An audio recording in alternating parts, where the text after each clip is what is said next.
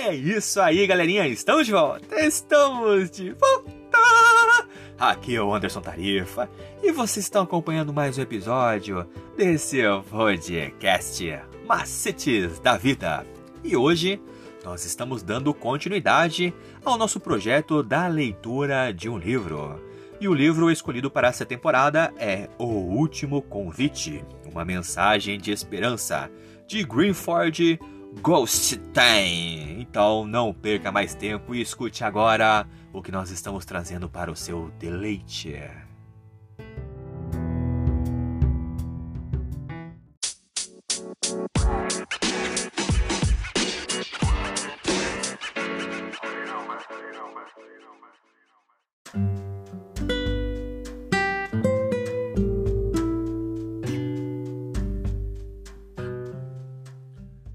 Capítulo 11 O Fim de Babel Trata-se de um episódio fascinante, envolto por mistérios criados tão somente pelo tempo em vez que ocorre em um passado distante. O nosso único registro, as Escrituras, o retrata em apenas nove versos, lá em Gênesis 11, do versículo 1 ao 9.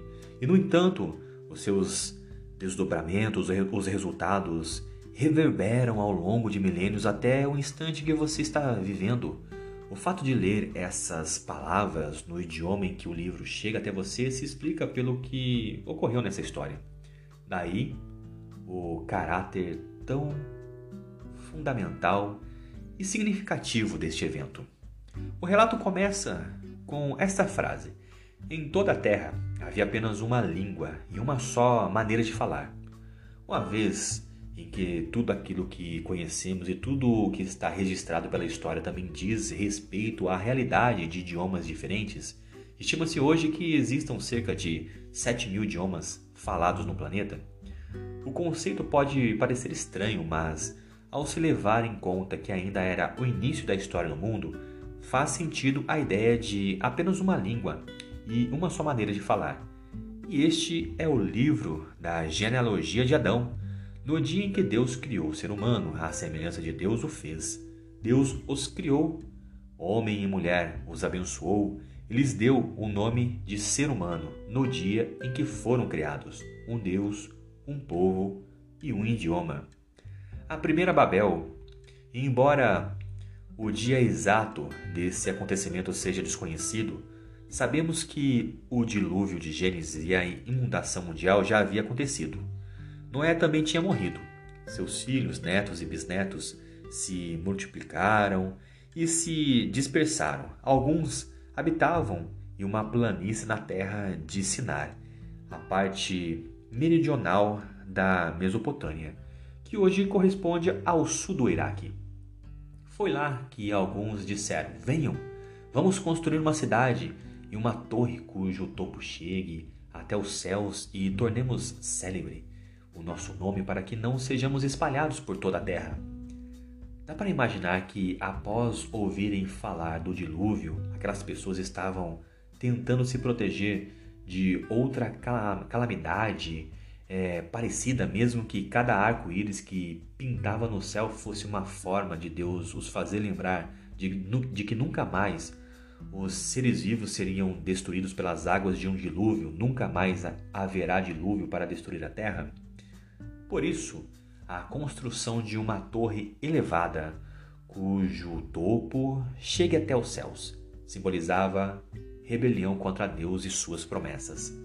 Tornemos célebre o nosso nome. Retrata também a arrogância e a insolência humanas.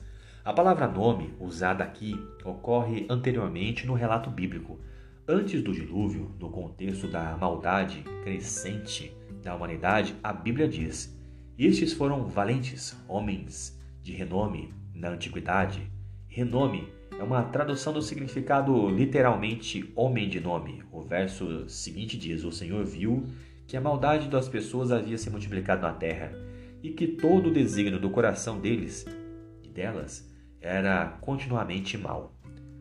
Não muito tempo antes do dilúvio e não muito tempo depois, a ideia de ter um nome é apresentada pela Bíblia como sendo motivada por uma intenção negativa. narrativa da Torre de Babel reforça essa verdade infeliz. E o Senhor disse: Eis que o povo é um e todos têm a mesma língua. Isto é apenas o começo. Agora não haverá restrição para tudo o que planejam fazer. Venham, vamos descer e confundir a língua que eles falam, para que um não entenda o que o outro está dizendo. E assim o Senhor os dispersou dali pela superfície da terra e prepararam e é, pararam de edificar a cidade. Embora os detalhes continuem desconhecidos, eles estavam desafiando abertamente a Deus. Foi por isso que o Senhor desceu e confundiu a língua deles. Imagine o espanto, o caos, a confusão, centenas, talvez milhares de pessoas de repente falando umas com as outras em idiomas ininteligíveis. Eles deviam ter se sentido atônitos, temerosos, irados e frustrados por algo que jamais havia vivenciado. Mas o plano de Deus deu certo. Eles cessaram. A cidade e a torre permaneceram inacabadas e aquelas pessoas confusas se dispersaram pela terra. Sem dúvida, aqueles que falavam o mesmo idioma se uniram uns com os outros enquanto se distanciavam de Babel. Aí encontramos as origens das diferentes línguas da humanidade. O relato termina com o seguinte verso: Por isso a cidade foi chamada de Babel, porque ali o Senhor confundiu a língua de toda a terra e dali o Senhor os dispersou por toda a superfície dela. Babel simboliza é um símbolo de rebelião aberta e insolente contra Deus, e é a mesma palavra usada em toda a Bíblia para se referir à Babilônia. O substantivo Babilônia ocorre centenas de vezes nas Escrituras, desde os dias da monarquia judaica, mais de mil, meio milênio antes de Cristo, até Apocalipse, no qual a primeira ocorrência é esta: Seguiu-se outro anjo, o segundo, dizendo: Caiu, caiu a grande Babilônia, que fez com que todas as nações bebessem o vinho da, do furor da sua prostituição. Esta é a segunda mensagem angélica que vamos entender melhor a seguir. A última Babel. A primeira mensagem angélica consiste em uma proclamação acerca de Deus sobre o seu evangelho eterno, seu juízo e sua atuação como Criador, aquele que fez o céu, a terra, o mar e as fontes das águas. Apocalipse 14, 7. Também diz respeito a qual deve ser nossa reação a essas grandes verdades: temê-lo, dar-lhe glória e adorá-lo. Em contrapartida, a segunda mensagem angélica não fala sobre Deus, pelo menos não de maneira direta. Em vez disso, aborda uma, uma inimiga de Deus. Lembre-se do conflito cósmico. A mensagem diz: Seguiu-se outro anjo, o segundo, dizendo: Caiu, caiu a grande Babilônia, que fez com que todas as nações bebessem o vinho do furor da sua prostituição. E como entramos nesse assunto, o Apocalipse fala mais sobre Babilônia. Caiu, caiu a grande Babilônia. Ela se tornou morada de demônios, refúgio de toda espécie de espírito imundo e esconderijo de todo tipo de ave imunda e detestável, pois todas as nações beberam do vinho do furor da sua prostituição. E com ela se prostituíram os reis da terra. Também os mercadores da terra se enriqueceram à custa da sua luxúria. Ouvi outra voz do céu dizendo: Saí, saí dela, povo meu, para que vocês não sejam cúmplices em seus pecados e para que os seus flagelos não caiam sobre vocês, porque os pecados dela se acumularam até o céu. E Deus se lembrou das injustiças que ela praticou. Apocalipse 18, do 2 ao 5. Antes mesmo de voltar ao Antigo Testamento para entender o que significam algumas dessas imagens, as próprias imagens em si, isso é, morada de demônios, vinho do furor da sua prostituição, esconderijo de todo tipo de ave imunda e detestável, retratam um lugar que com certeza é espiritualmente desagradável. Todavia, há também essas outras palavras cruciais que vêm do céu. Saiam dela, povo meu. Deus ainda tem pessoas ali a quem ele chama de meu povo e lhes dá ordem para sair antes que seja tarde demais. Babilônia ou Babel simboliza a oposição a Deus Em uma das descrições bíblicas de Satanás, em que ele diz serei semelhante ao Altíssimo, o inimigo é chamado primeiro do rei da Babilônia, representando Babel. No Antigo Testamento, Babilônia havia sido um império gigantesco. Inimiga de Israel, o povo de Deus, Babilônia invadiu a e destruiu a nação. Muitas das imagens da Babilônia no tempo do fim, descrita no Apocalipse, foram extraídas diretamente da mesma Babilônia do Antigo Testamento. Muito depois da destruição do antigo Império Babilônico, o apóstolo Pedro escreveu: Aquela que se encontra na Babilônia, também eleita, manda saudações. Como alguém poderia estar em Babilônia, sendo que o reino não existia havia séculos? Os estudiosos têm certeza de que ele usou esse nome como símbolo do império que tinha na ocasião, substituindo, substituindo a antiga Babilônia como adversário de Deus, que era a Roma. Foi esse poder que crucificou Jesus. Perseguiu a igreja apostólica e, infelizmente, continuou essa perseguição na fase papal até o início da Era Moderna. O livro de Daniel, em três capítulos proféticos, o 2, o 7 e o 8, retratam uma série de impérios mundiais. Dois desses capítulos, Daniel 7 e 2, começam com Babilônia, mas todos os três predisseram os impérios que vieram em seguida: Média Pérsia, Grécia e finalmente Roma, que permanece até o fim do mundo. E tem um papel a desempenhar nos eventos dos últimos dias. Assim como a antiga Babilônia, que foi um vasto poder religioso e político e se opôs a Deus e perseguiu seu povo, a Babilônia moderna faz o mesmo, só para piorar à medida que nos aproximamos dos últimos dias. E assim, é, uma das imagens da mensagem do segundo anjo diz respeito à fornicação da Babilônia. Uma imagem do Antigo Testamento relativa à identificação e infidelidade a Deus e a sua verdade.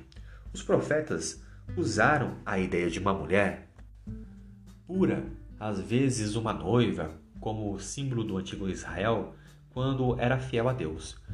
No entanto, quando era infiel, quando caía em apostasia, outra imagem era utilizada, a da prostituição. Ezequiel acusou Jerusalém de se prostituir com os filhos do Egito, com os filhos da Síria, até a Caldeia. Você viu o que fez a rebelde Israel? Foi a todos os momentos altos e ficou debaixo de todas as árvores frondosas para entregar-se à prostituição. Logo, a imagem de fornicação expressa a mesma ideia. Falsas doutrinas, assim como a infidelidade a Deus e a sua verdade. O brado de que Babilônia caiu é outra forma de anunciar às pessoas que os sistemas corruptos deste mundo não venceram e não vencerão, a despeito de como as coisas parecem agora. No passado, a antiga Babilônia, com seus falsos ensinos, erros e perseguições, parecia invencível. E é possível que a Babilônia moderna também pareça assim. Entretanto, graças a Jesus e a sua vitória na cruz, o pecado, o mal, Satanás, o conflito cósmico, Babilônia do tempo do fim, bem como suas falsas doutrinas e os seus falsos ensinos, serão erradicados para sempre. E o seguinte brado se ouvirá através do universo. Então, ouvi o que parecia ser a voz de, um grande, de uma grande multidão, uma voz como a de muitas águas e como de fortes trovões, dizendo: Aleluia! Pois reina o Senhor, nosso Deus, Todo-Poderoso Alegremos-nos, exultemos e demos-lhes a glória, porque chegou a hora das bodas do Cordeiro e a noiva dele já se preparou. Aqui nós temos uma tabela comparativa entre a Babilônia antiga e a Babilônia do tempo do fim. E então, algumas características como esta grande Babilônia que nós encontramos em Daniel 4, 30, podemos encontrar também Mistério, Babilônia, a Grande, lá em Apocalipse 17, 5. Prostituições de Babilônia, Ezequiel 23, 17 e 18. A Grande Prostituta, Apocalipse 17, 1. Animais selvagens em Babilônia, Isaías 13, 21. Também é encontrado morada de demônios, Apocalipse 18, 2.